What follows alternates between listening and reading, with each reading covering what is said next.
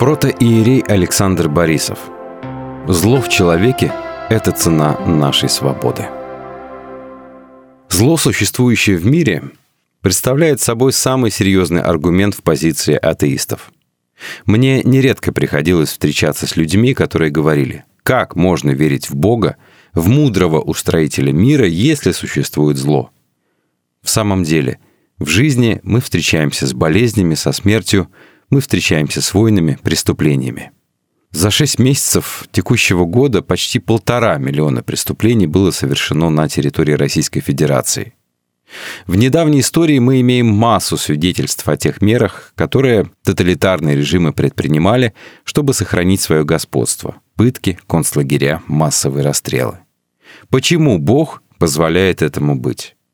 И здесь уместно вспомнить одного из героев нашего замечательного писателя Федора Достоевского, Ивана Карамазова.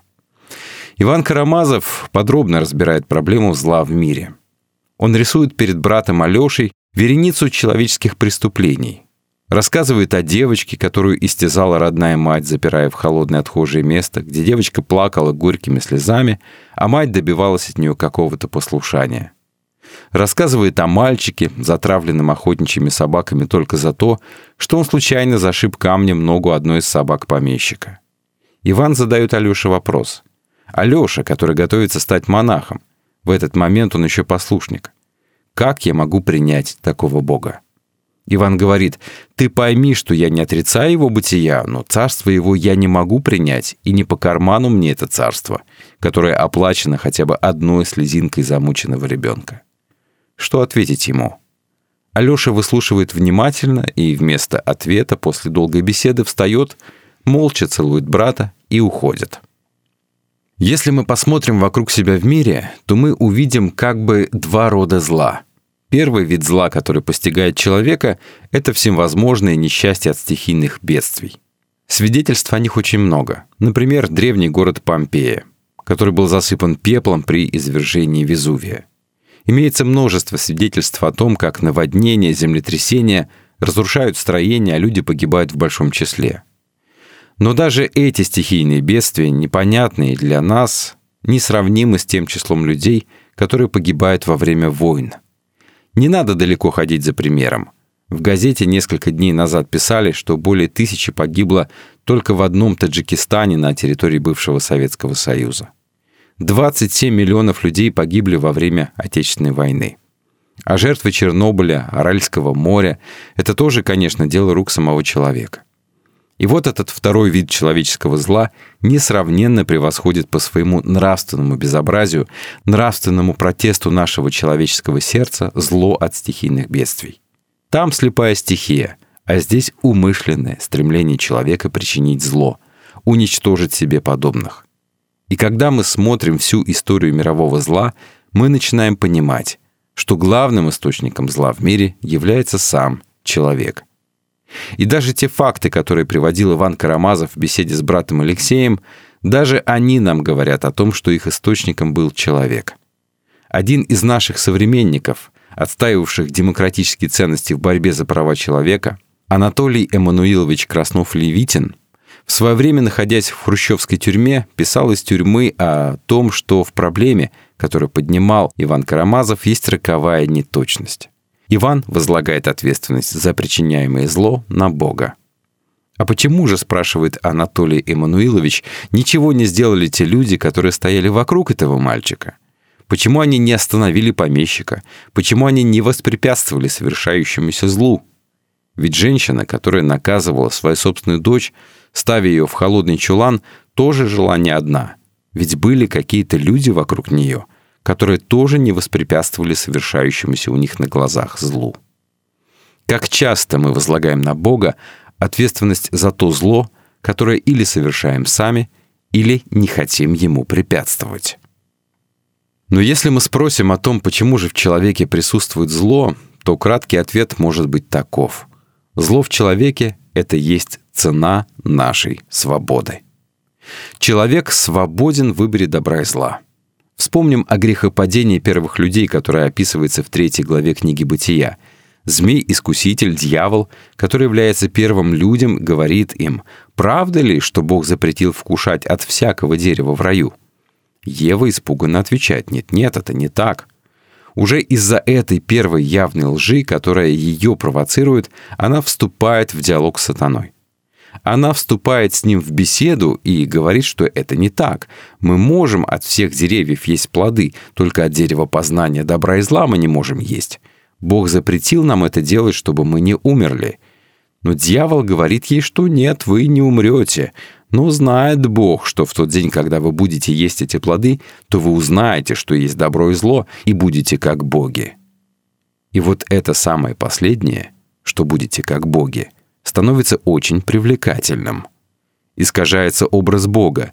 Вместо образа любящего отца, который стремится охранить своих детей от опасности, возникает подозрение, что это не любящий отец, а какой-то деспот, который хочет изолировать своих подчиненных, в данном случае как бы уже и конкурентов Адама и Еву, от того знания, которым обладает он сам.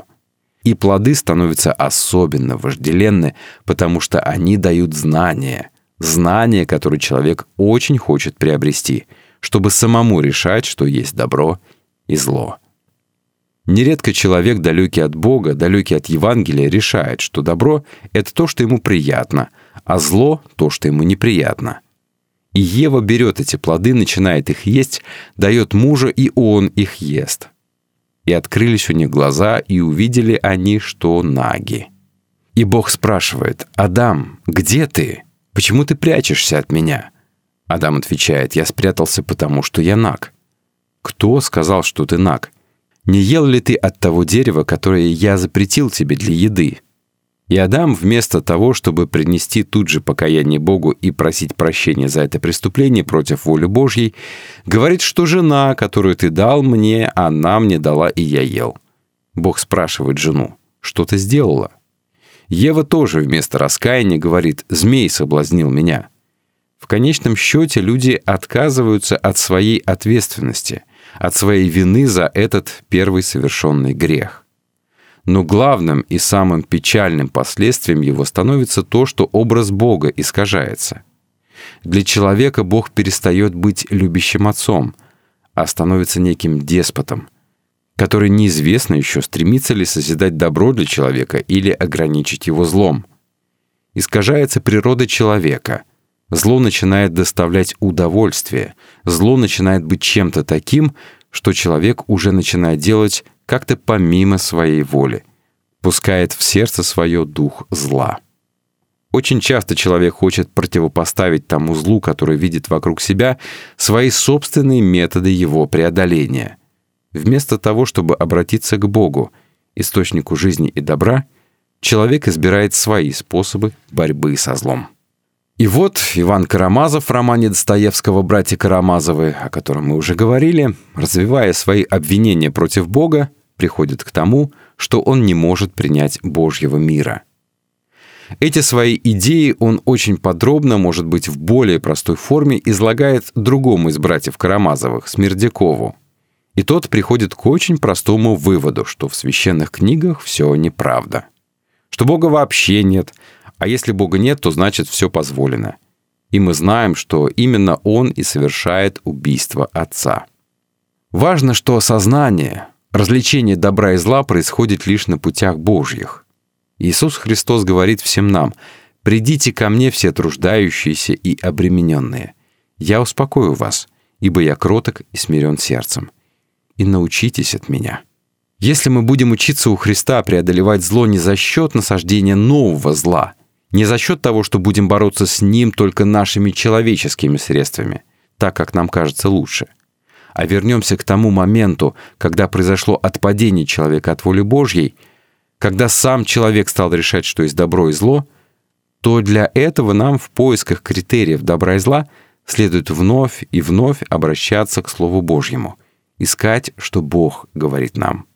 Только тогда мы сможем исправлять что-то в собственном сердце, исправлять что-то вокруг себя, помня о том, что стремление решить окружающие нас проблемы лишь за счет наших собственных сил может привести к какой-либо новой, еще худшей диктатуре, и зло лишь умножится. Потому Бог призывает каждого человека к обращению. Он говорит, что «я стою при дверях и стучу, и каждый, кто услышит мой голос, войду к нему и буду с ним, и он со мной».